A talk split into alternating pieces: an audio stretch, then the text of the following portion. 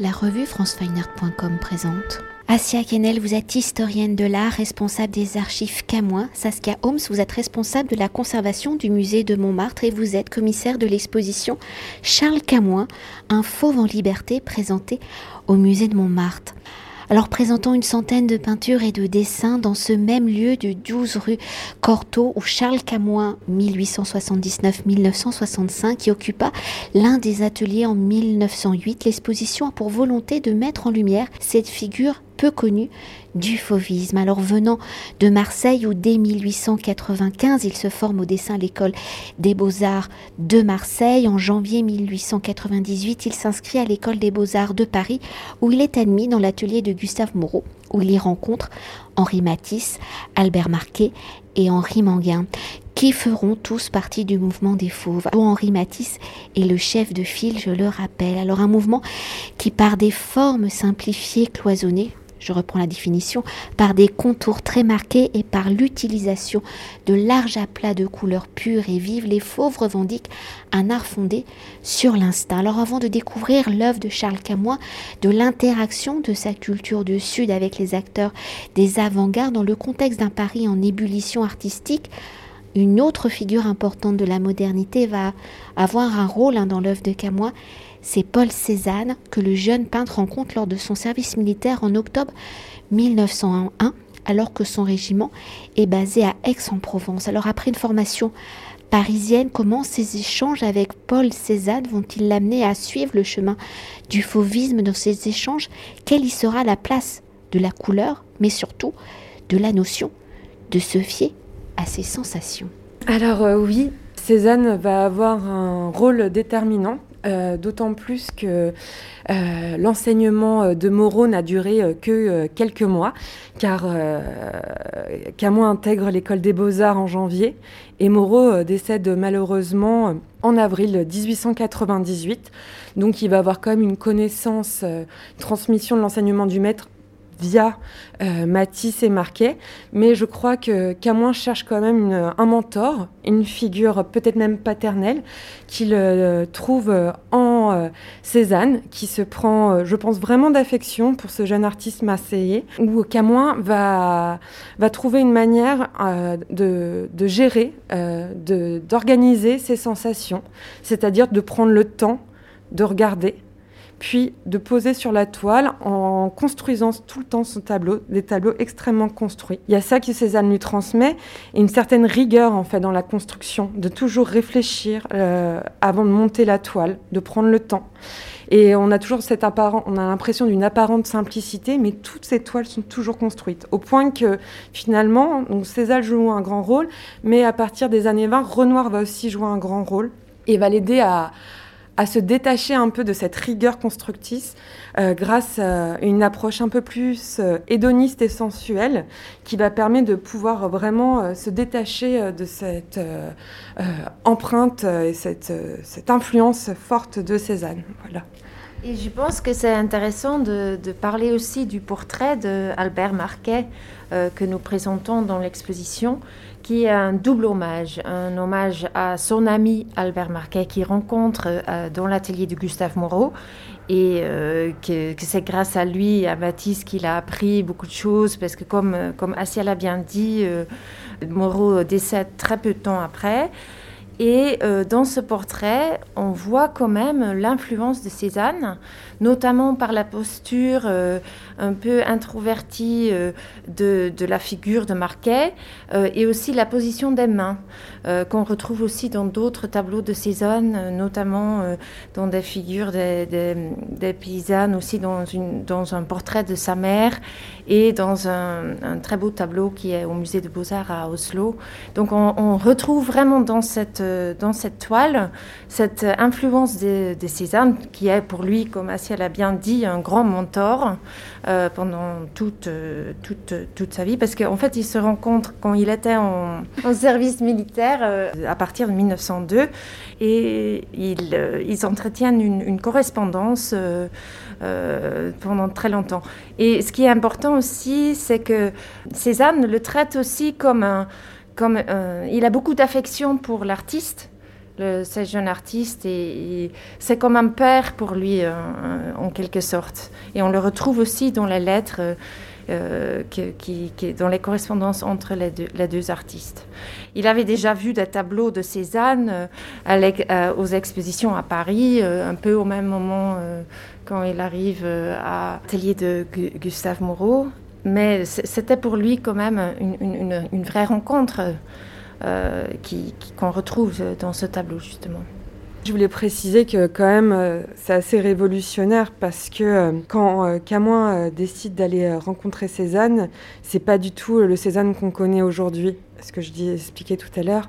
C'est-à-dire que beaucoup pensent qu'il est déjà mort euh, il vit reclus euh, chez lui euh, à Aix.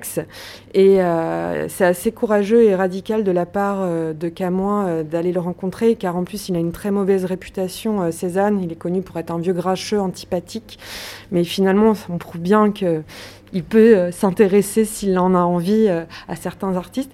Et ce qui est assez aussi très touchant, c'est vous verrez peut-être dans l'exposition, il y a une photo euh, de l'atelier de Camoin qui est reproduite, donc de son atelier de l'avenue Junot. Et si vous regardez bien avec détail, il y a une petite photo de Cézanne accrochée à la simèse, enfin au mur de son atelier. photo qui date quand même des années 60. Donc ça en dit long sur cette filiation. Et pour continuer euh, de suivre le fil temporel, en 1903, Charles Camoin s'installe à Paris où il va rejoindre le groupe des Fauves, Henri Matisse, Henri Manguin, euh, Albert Marquet, où ils vont donc participer au salon d'automne de 1905, ce fameux salon où ils exposent dans la salle numéro 7, qui deviendra le lieu qui a cristallisé le nom du courant artistique quand Louis Vauxhall déclare en évoquant une œuvre d'Albert Marc, qui est un petit buste en marbre représentant un torse d'enfant, Donatello, chez les Fauves. Alors, lors de ce salon d'automne en 1905, quelles sont les œuvres présentées par Charles Camoin Si l'ensemble des artistes travaillent autour de problématiques similaires. À travers l'ensemble des œuvres présentées, comment les œuvres de Camoin se distinguent-elles? Ce que j'aime à rappeler, c'est que le fauvisme ne constitue pas un mouvement organisé et régi par des principes esthétiques avec un manifeste comme on va pouvoir le voir avec par exemple le futurisme ou le surréalisme. Il s'agit avant tout euh, d'une avant-garde euh, parisienne euh, qui a une cohérence donc sociologique et historique avec donc une formation, des amitiés, des séances de travail, des voyages en commun et euh, c'est euh, des expositions, donc la fameuse euh, cage aux fauves du Salon d'automne de 1905, ou des expositions plus réduites comme celle à la galerie Bertveil qui organise les expositions dites du groupe Matisse. C'est aussi des marchands en commun, par exemple Kahnweiler, Druet. Et donc voilà, donc c'est tout ça qui va faire que le fauvisme va exister en tant que, que mouvement, mais il partage quand même des spécificités formelles communes pas forcément formelle, mais aussi esthétique. Par exemple, euh, l'affranchissement de l'imitation du réel, la recherche d'une expression euh, intuitive. Alors, comme vous l'avez bien euh, souligné, cette simplification des formes avec le rôle dominant de la couleur qui s'autonomise et qui s'affranchit donc de son caractère descriptif pour construire la toile, cette apparence d'improvisation rapide. Enfin bref, tous ces éléments pour affirmer les composantes plastiques euh, euh, d'un tableau. C'est-à-dire que, hum, en fait, euh, avec les artistes des avant-gardes, on sort d'un art de l'imitation, de la représentation, non pas pour tomber déjà dans l'abstraction, mais en faveur d'une expressivité plastique.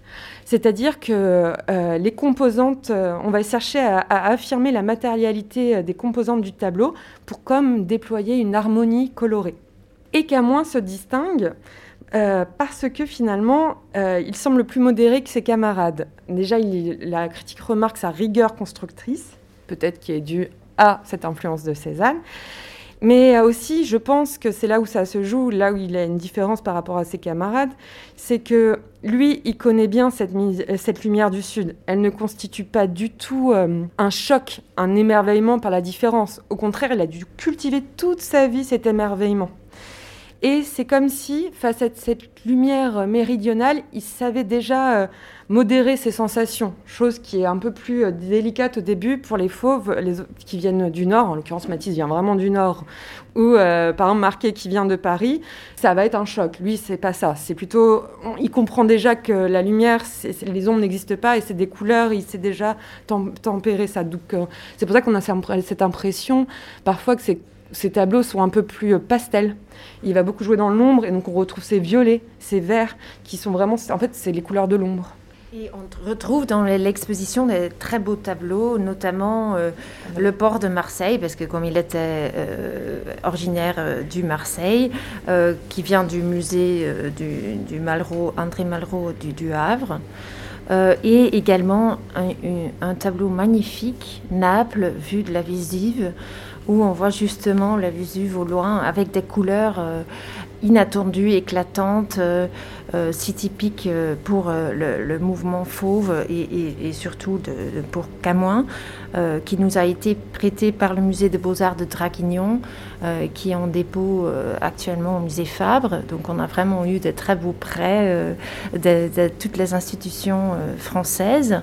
Et on retrouve vraiment cette, cette touche euh, euh, fausse, ces, lumières éclatantes dont on a parlé euh, Asia, notamment aussi dans le très beau tableau Le port de Toulon, où on retrouve notamment cette, cette couleur violette qui, qui, est très, très, très appréciée aussi. D'ailleurs, Berthuel le dit aussi qu'en fait, de tous ces artistes-là, euh, c'est Camoin qui, qui, a plus de succès, plus de succès à ce moment-là, euh, parce que bon, ils, ont, ils, exposent tous ensemble, euh, comme, comme l'a bien dit Assia, mais aussi de, chez Bertwell. Et c'est vrai que le petit, le petit jeune Camoin est, est, en tête. Donc ça montre quand même que c'était très important pour nous de de faire découvrir cet artiste euh, qui est très lié euh, à notre institution parce qu'il a été ici dans les ateliers 12 rue Cortot en 1908.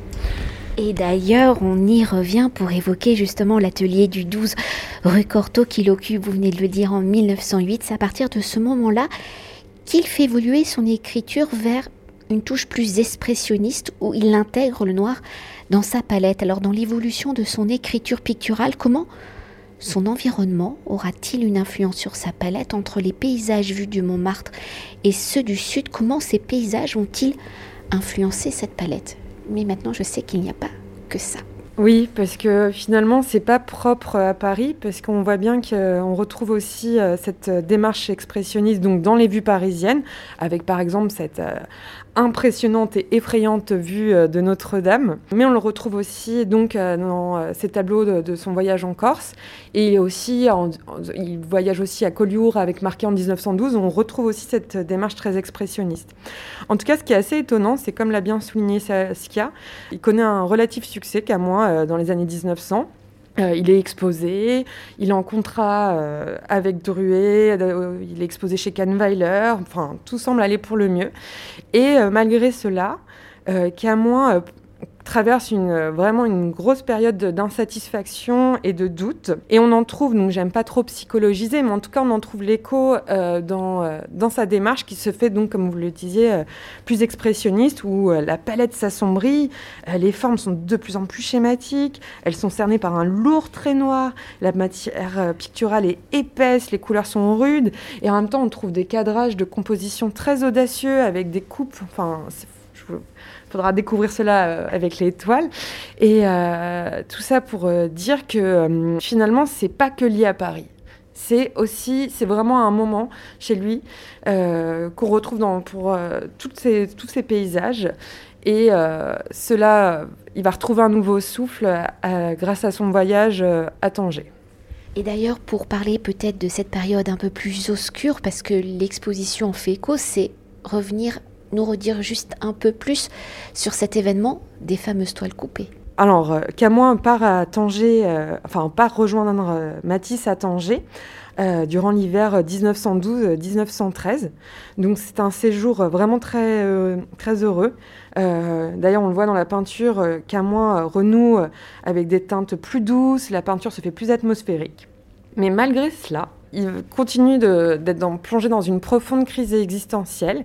Et en juin 1914, comme pris d'un coup de folie, Camoin détruit toutes les toiles de son atelier, soit environ 80 toiles, sans distinction de date ni de sujet. Et euh, la violence de son geste, je trouvais assez inouïe parce qu'il massacre ses propres autoportraits. Donc en fait, il prend ses toiles et de façon systématique, il les coupe en quatre ou en huit. Puis euh, euh, jette les débris colorés dans une poubelle en bas de chez lui, donc en bas de l'atelier qu'il occupait alors, c'est-à-dire au 46 rue Le Pic, qui est pas très loin du musée de Montmartre. Des chiffonniers passant par là comprennent qu'ils sont face à quelque chose d'assez intéressant, donc récupèrent les toiles et les amènent au puce de Saint-Ouen, où elles sont récupérées par des marchands et euh, elles vont passer de main en main de marchands qui vont les restaurer, jusqu'à intégrer une grande partie euh, la collection de Francis Carco, l'écrivain et poète Francis Carco, qui était un grand marchand aussi. Donc euh, voilà, c'est dans la collection de Carco, et tout le monde a l'air de connaître l'histoire, parce qu'on a même un article d'Apollinaire de 1914 publié dans Paris Journal. En tout cas, toujours est-il que euh, finalement, en 1925, donc 11 ans après cette affaire, euh, Camoin euh, décide de porter plainte contre Carco car celui-ci a mis en vente l'ensemble de sa collection à Drouot et Camoin réclame la restitution de ses anciennes toiles coupées. Démarre alors un procès qui va durer de 1925 à 31 et euh, la justice va donner raison à Camoin, ce qui va constituer le cadre, euh, l'un des cadres euh, de la législation de la propriété intellectuelle actuelle, l'artiste demeurant maître en l'esprit de son œuvre. Et pour l'anecdote, finalement, Camoin a reconnu qu'il avait massacré des toiles qui étaient plutôt bien et les a reconnues par la suite et les a laissées à ses collectionneurs. Et dans l'exposition, on présente notamment l'autoportrait et l'indo-chinoise et l'autoportrait. C'est quand même assez étonnant qu'un artiste va lacérer son propre autoportrait. Donc il y a aussi cette, violence-là qui, euh, qui, qu'on montre dans l'exposition. Et aussi l'indo-chinoise. L'indo-chinoise, c'est un tableau euh, euh, qui, est, très fort, déjà par sa composition euh, notamment, il fait ressortir par les couleurs au fond euh, le, portrait de, cette très belle femme. Comme euh, il a beaucoup d'intégrité pour, pour ces personnages qui sont quand même, comme ce titre l'indique, des personnages des pays colonialisés. On le voit notamment dans l'indo-chinoise, mais, mais aussi dans la jeune créole ou le jeune marocain. Camus est un artiste de son époque, donc euh, c'est pour cette raison-là qu'il a indiqué dans les titres. Mais on voit quand même beaucoup de respect pour, euh, pour, euh, pour, dans ce tableau pour ces personnages sans tomber dans l'exotisme ou le misérabilisme. Et cette œuvre, il faut venir la voir dans, dans cette salle. Pleine de dignité et d'intériorité dans ce portrait. en fait, ce qui est assez beau, c'est que euh, ne faut pas oublier qu'on est dans la France de la Belle Époque, c'est-à-dire la Belle Époque, mais c'est aussi l'Empire colonial. Et donc, euh, il y a un vrai brassage des populations avec des, des, gens qui viennent des pays colonisés, donc comme l'indo-chinoise, qui vient euh, bah, de l'Asie du Sud-Est, ou la jeune créole, qui, donc, comme le titre l'indique, plutôt qui est descendant de l'esclavagisme français aux îles. Et à chaque fois, en fait, Camoin en fait des portraits assez nobles, en fait alors que ce sont des personnages qui ne sont pas de considérés de première classe à ce moment-là euh, en France, et il leur donne toute une stature, mais on a toujours quand même cette mélancolie qui se dégage, je trouve, de ces tableaux. C'est assez touchant. Oui, mélancolie et une, une, certain mystère aussi qui évoque euh, ce très beau tableau. Mais aussi dans cette salle, on présente euh, le Moulin Rouge, que bizarrement, lui aussi a été lacéré Pourtant, cette, œuvre est, très, joyeuse, euh, très lumineuse, euh, qui nous a été prêtée par le musée de beaux-arts de Monton, euh, qui est en un dépôt de Centre Pompidou. Euh, donc voilà, il faut, il faut venir découvrir euh, ces, belles œuvres dans l'exposition. Parce qu'en fait, comme Asia l'a bien dit, les 80 toiles qui ont été euh, lacérées, il n'y avait pas de distinction pour la date, pour le sujet. Il, a tout, il, a, il a voulu tout détruire. Heureusement qu'on a, pu, on a pu les retrouver et les exposer dans l'exposition. À ce jour, d'ailleurs, les archives Caman ont identifié que 15 toiles coupées. Donc il y a encore de, de grandes euh, recherches et découvertes à faire. Alors peut-être pour évoquer justement euh, ces, euh, ces, traces sur les toiles ici par les lacérations, hein, il les a quand même coupées en quatre, on va en trouver dans d'autres. Alors une, ce n'est pas de son fait, mais il y a aussi, tout à l'heure j'évoquais pendant qu'on visitait l'exposition, peut-être une dimension aussi, là on est vraiment à la fin de sa vie plutôt, archéologique de la surface de la toile où il rajoute aussi. Donc on voit à travers la matérialité même du support, toute la vie, les préoccupations de l'artiste. Oui, vous évoquez euh, les euh, grandes baigneuses euh, de Camoin peintes en 1963. Alors, les séries des baigneuses constituent le dernier grand thème de ses recherches. donc c'est une série qu'il a commencé dès 1912. Donc je trouve qu'il y a vraiment cette idée, comme vous dites, archéologique de recherche. Il y a une quête, il y a un vrai travail et euh, se manifeste plutôt bien euh, avec la série euh, des baigneuses, car il va vraiment travailler en se confrontant au maître de l'art occidental. Donc à moi, c'est un grand érudit de la tradition occidentale, des maîtres anciens qu'il admire et qu'il regarde au musée du Louvre, qu'il étudie par l'exercice de la copie, donc ce qui est assez courant à l'époque dès leur formation, et aussi pour gagner leur vie. Les jeunes artistes, euh, à l'époque, euh, au début du XXe siècle, étaient souvent engagés par le musée du Louvre pour faire des copies. Bref, tout ça pour dire que Camoin va toujours continuer à entretenir et travailler sur euh, ces grands artistes, en particulier les coloristes. Donc Camoin aime beaucoup Rubens, Rembrandt, mais aussi les artistes français du XVIIIe siècle comme Fragonard, Watteau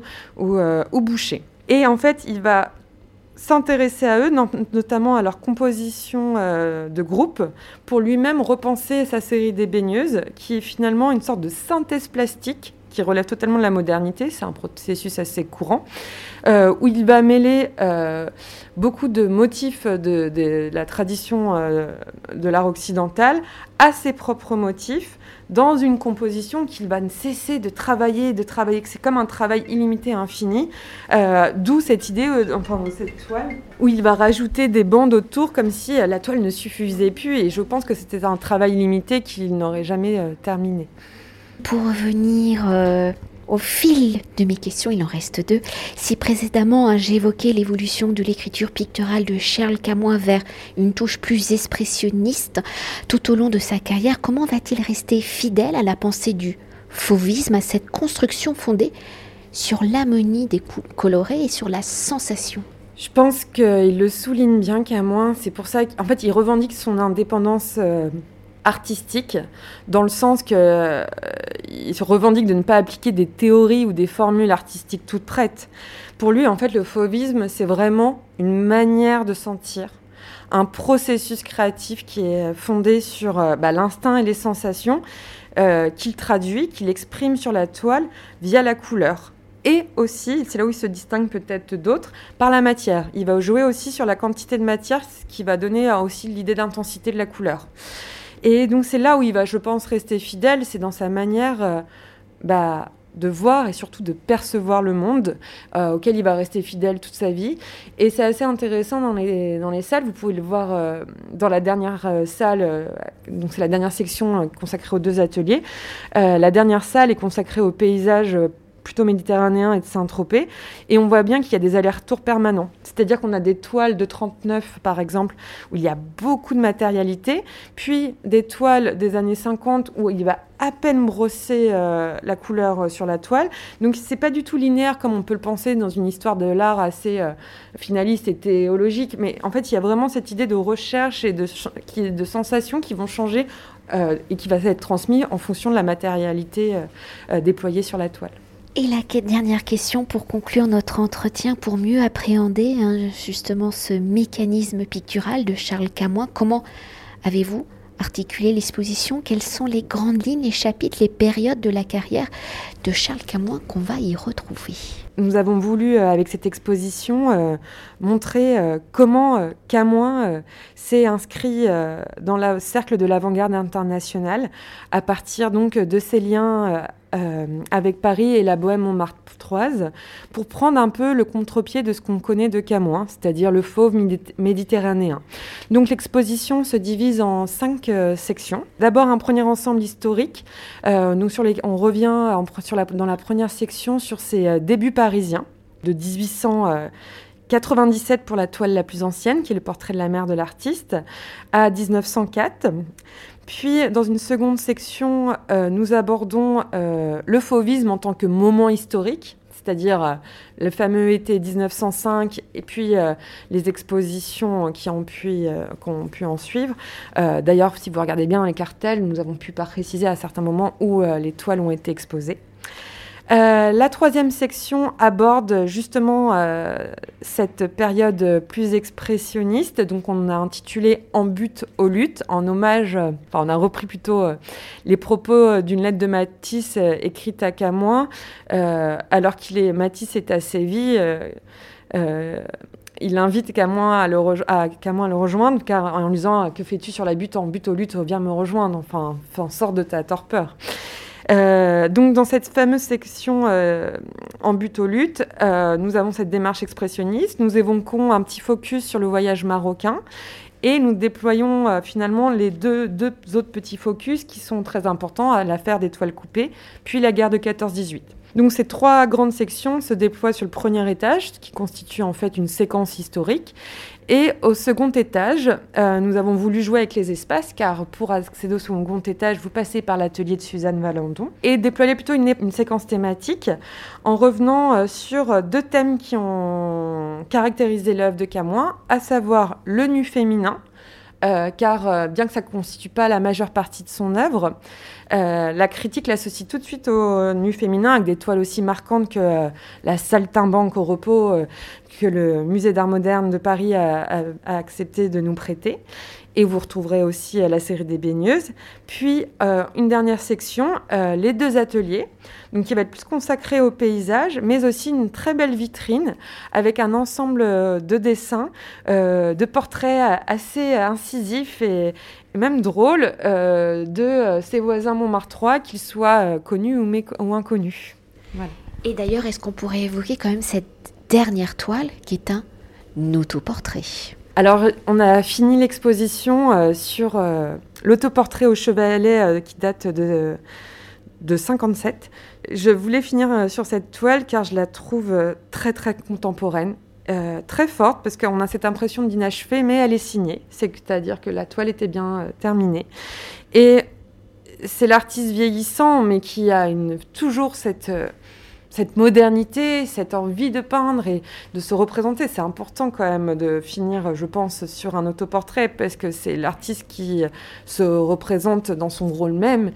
Et je pense que ça peut en intéresser plus d'un, euh, notamment avec ce renouveau euh, de la peinture euh, figurative dans l'art contemporain. Et peut-être que ça inspirera de jeunes artistes. Merci beaucoup. Avec plaisir. Cet entretien a été réalisé par franceweiner.com.